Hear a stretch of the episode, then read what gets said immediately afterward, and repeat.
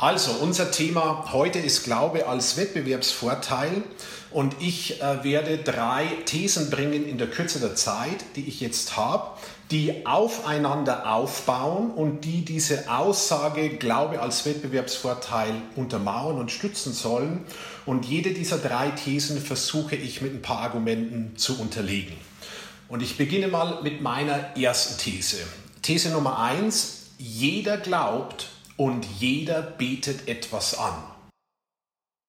Also jeder Mensch, egal ob er sich jetzt als Christ oder gläubig oder nicht gläubig oder säkular oder Atheist oder als sonst was bezeichnet, hat bewusst oder unbewusst ein Weltbild, durch das er die Welt wahrnimmt und durch das er sein Leben lebt. Und diese Welt, dieses Weltbild funktioniert wie eine Brille im Grunde, durch die wir auf das Leben schauen. Äh, man könnte auch sagen, jeder hat sein persönliches Glaubenskonzept. Also jeder glaubt und jeder betet etwas an. Wir sind ja in einer vermeintlich total aufgeklärten, postmodernen, säkularisierten Welt und ich bin immer wieder total erstaunt darüber, wie religiös wir doch alle sind. Gerade die, die sich als nicht religiös bezeichnen. Ein aktuelles Beispiel, Denkt mal an das Deutschland-England-Spiel äh, an der Europameisterschaft äh, vor kurzem, was äh, passierte vor dem Anpfiff. Äh, da haben sich 22 Spieler und die Schiedsrichter auf dem Rasen niedergekniet. Und ich bin schon ähm, beeindruckt, wel welche Religiosität hier am Wirken ist und das ist ja eine Geste, das Niederknien, ähm, äh, eine Unterwerfungsgeste. Und die Frage wäre mal, das ist aber nicht Thema heute, die Frage wäre mal, vor was knien wir uns eigentlich nieder und was beten wir bewusst oder unbewusst damit an und was steckt als Glaubenskonzept dahinter. Ich will nur klar machen, es gibt niemanden, der nicht glaubt. Äh, das ist ganz wichtig. Es gibt vier große Fragen so äh, im Leben, auf die jeder Mensch äh, im Grunde nach Antworten sucht. Das ist einmal die Frage, woher komme ich eigentlich? Also was ist der Grund meiner Existenz? Die andere Frage, wohin gehe ich? Das wäre die Frage nach der Perspektive. Die dritte Frage, die hat damit natürlich zu tun, warum bin ich auf dieser Welt? Und die vierte große Frage ist, wie soll ich das Leben leben? Das ist eine moralische Frage. So, und jeder Einzelne, ganz unabhängig von seinem eben weltanschaulichen Hintergrund, hat, braucht Antworten auf diese Fragen. Und die Antworten, woher komme ich, wohin gehe ich, warum bin ich hier, wie lebe ich, die sind natürlich stark abhängig von unserem Weltbild. Also der christliche Glaube ist natürlich ein Weltbild oder ein Glaubenskonzept, der Antworten auf diese Fragen liefert. Aber genauso ist es der Atheismus. Der Atheismus ist ein Glaubenskonzept und zwar ein ganz massives. Der Christ sagt, warum bin ich auf dieser Welt? Woher komme ich? Weil Gott mich geschaffen hat, weil es einen Gott gibt, der die Schöpfung kreiert hat. So, das ist eine Annahme, für die gibt es gute Argumente. Der Atheist sagt, äh, wir sind auf dieser Welt, weil wir zufällig hier sind und alles kommt aus dem Nichts und geht ins Nichts. Es gibt keinen im Endeffekt Sinn, keine übergeordnete Idee. Und das ist auch ein Glaubenskonzept und zwar ein ganz massives. Deswegen sagt zum Beispiel der Amerikaner Frank Turek, uh, I don't have enough faith to be an atheist. Also ich habe nicht genug Glauben, um Atheist zu sein. Worum es mir geht mit dieser ersten These und was ich uns zusprechen möchte, ist, dass die Frage nicht die ist, ob wir glauben, sondern was wir glauben. Und die Frage ist nicht, ob wir einen Gott anbeten, sondern welchen Gott wir anbeten und ob unser Gott es wert ist, angebetet zu werden. Also die Leute, mit denen wir draußen zu tun haben, in unserem Job, in unserem Umfeld, unsere Kollegen, Chefs, Kunden, Mitarbeiter, jeder hat sein Glaubenskonzept. These Nummer eins. Das bringt mich zur zweiten These. Im Wettbewerb der Weltanschauungen hat das christliche Weltbild die stärksten Argumente auf seiner Seite. Also wir haben gesagt, jeder glaubt und jeder bietet etwas an. Das heißt, wir stehen in einem Wettbewerb verschiedener Glaubenskonzepte und Weltanschauungen. Meine Überzeugung ist, das ist die zweite These, in diesem Wettbewerb der Weltanschauungen hat der christliche Glaube die stärksten Argumente auf seiner Seite. Wenn mich jemand fragt, bist du Christ? Dann sage ich, ja klar, was soll ich denn sonst sein? Weil ich jemand bin, der gern und in der Tiefe über die Dinge nachdenkt. Ich bringe mal drei Argumente für den christlichen Glauben. Das wäre ein eigenes, ganz großes Thema. Ich bringe mal ganz kurz drei Argumente. Das erste Argument wäre, dass man nennt das das kosmologische Argument. Und das hat damit zu tun, dass alles, was existiert, eine Ursache hat. Also ein Tisch existiert, weil ein Schreiner ihn geschreinert hat. Das Auto existiert, weil es in einer Fabrik produziert wurde. Und das Gleiche gilt übertragen auf die Schöpfung. Die Schöpfung existiert, weil es einen Grund für seine, ihre Existenz gibt.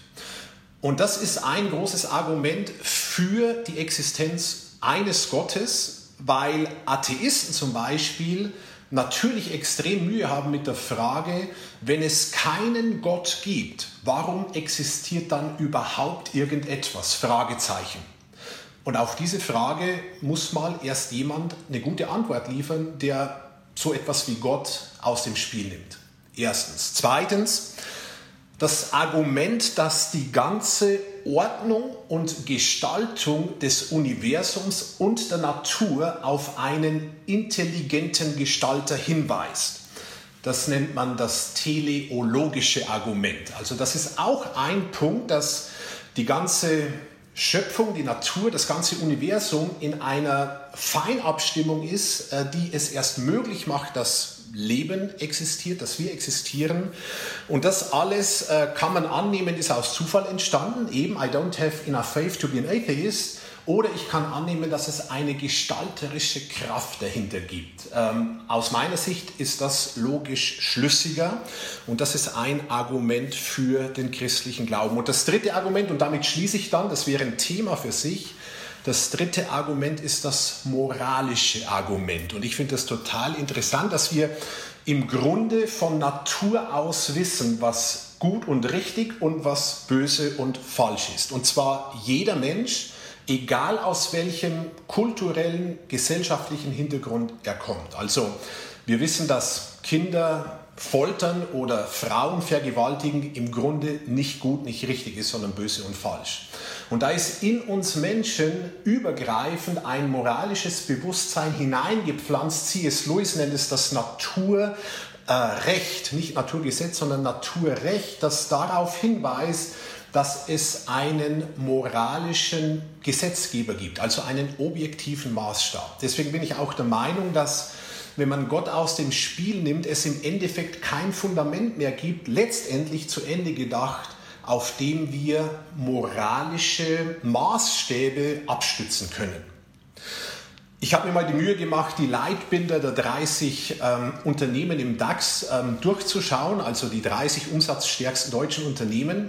Und wenn du dir da anschaust, was da an Werten propagiert wird, äh, dann wird einmal deutlich, wir haben ein Gespür dafür, was gut und richtig ist. Das untermauert das, was ich gerade sagte.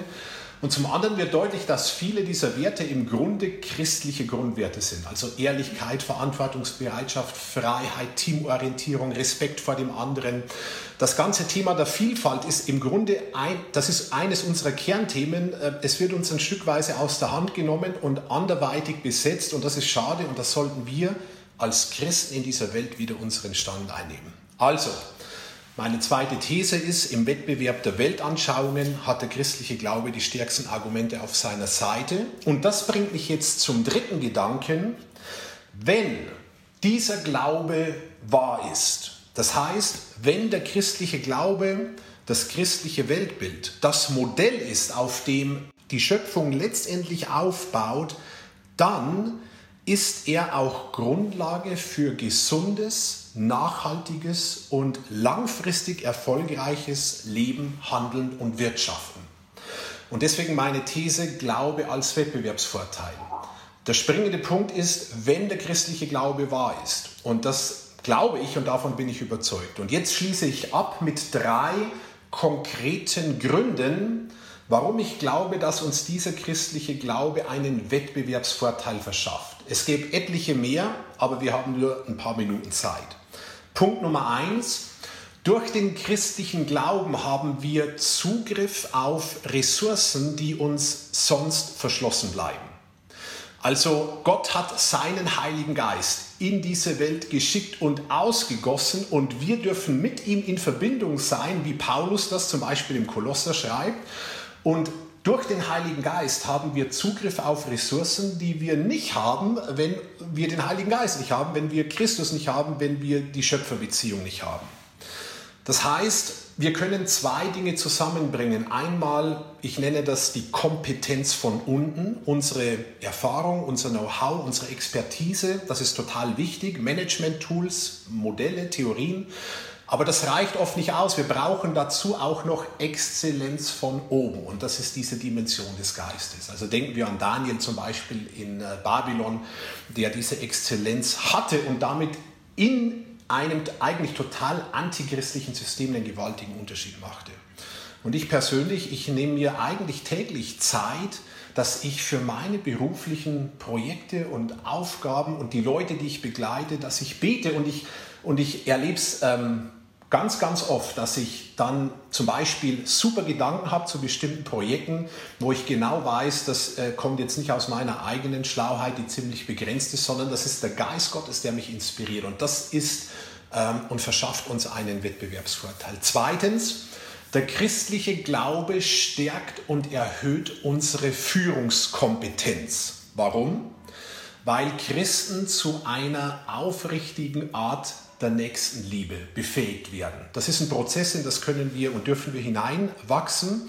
Aber das unterscheidet uns und ich glaube, wenn wir Menschen nicht lieben, dann können wir sie letztlich auch nicht führen. Und Führung ist eines der großen Themen in der Arbeitswelt. Ähm, ich brauche nur den Newsletter des Harvard Business Managers anschauen, was mir da jeweils entgegenkommt. Ähm, vorgestern die Headline Empathie als neue Schlüsselkompetenz oder äh, die Bedeutung und Notwendigkeit von Vertrauen, wie wir das aufbauen, was natürlich mit Glaubwürdigkeit zu tun hat. Das ganze Thema der Dankbarkeit oder, jetzt wird spannend, der Vergebung. Also das sind im Grunde Kernkompetenzen des christlichen Glaubens, die eine massive Bedeutung im äh, Business, in Management und Wirtschaft haben, das auch adressiert wird dort. Und durch unsere Beziehung zu Christus und durch den Heiligen Geist in uns haben wir hier, glaube ich, einen Wettbewerbsvorteil. Und Punkt Nummer drei, warum ich überzeugt bin, dass uns der Glaube einen Wettbewerbsvorteil verschafft, ist, er macht uns fähig zu einer Herzensveränderung. Und das ist ein ganz spannendes Thema. Ich, ich persönlich finde, das ist das größte Change-Projekt der Menschheitsgeschichte. Wie können einzelne Herzen, das heißt Persönlichkeiten, wirklich in der Tiefe verändert werden? Und wenn ich daran denke, und ich bekomme das ja mit, was wir an Mühe, Zeit und Geld investieren, um zum Beispiel Unternehmenskulturen zu verändern, das ist eine gewaltige Hausnummer. Was es im Grunde braucht, ist nicht zuerst eine Veränderung der Unternehmenskultur, sondern eine Veränderung unserer Herzenskultur. Und das kann im Endeffekt nur Gott in unsere Persönlichkeit hineingreifen und uns von innen nach außen verändern. Und das wird dann auch die Art und Weise, wie wir leben, wie wir arbeiten, wie wir Beziehungen gestalten, wie wir unterwegs sind, das wird uns transformieren und wir alle sind in diesem Veränderungsprozess und das ist etwas, das nur der christliche Glaube kann. Ich schließe mit John Newton, den berühmten, berüchtigten früheren Kapitän des Sklavenschiffes, der mit William Wilberforce zusammen zu einem Vorkämpfer gegen äh, die Sklaverei oder für die Abschaffung der Sklaverei wurde. Also er ist so ein Beispiel für ein verändertes Herz und dann eines Influencers, der im Grunde unsere ganze Welt nachhaltig verändert hat. Und wir kennen das ergreifende Lied, äh, den Text, den er geschrieben hat, Amazing Grace, how sweet the sound that saved a wretch like me. I once was lost, but now am found, was blind, but now I see. Das ist diese Herzensveränderung, die uns nach vorne bringt. Peter Drucker, der Altmeister des Managements und der Mann, der im Grunde die Art und Weise, wie wir Management leben, geprägt hat wie kein zweiter. Er war Christ und er wurde einmal gefragt, Peter, why are you a follower of Christ? Und seine Antwort war ganz einfach und kurz. Er sagte, simply, it's the best deal. Es ist einfach das Beste, was dir passieren kann. An diesem Punkt schließe ich in aller Kürze mit ein paar Ausführungen und Argumenten, warum ich glaube, dass der Glaube uns einen Wettbewerbsvorteil verschafft. Ich hoffe, dass es euch ein bisschen inspiriert und vielleicht auch ermutigt, weiter in dieses spannende Thema einzutauchen und bin gespannt auf einen guten Austausch und vielleicht noch ein paar gute Fragen, die jetzt kommen. Vielen Dank.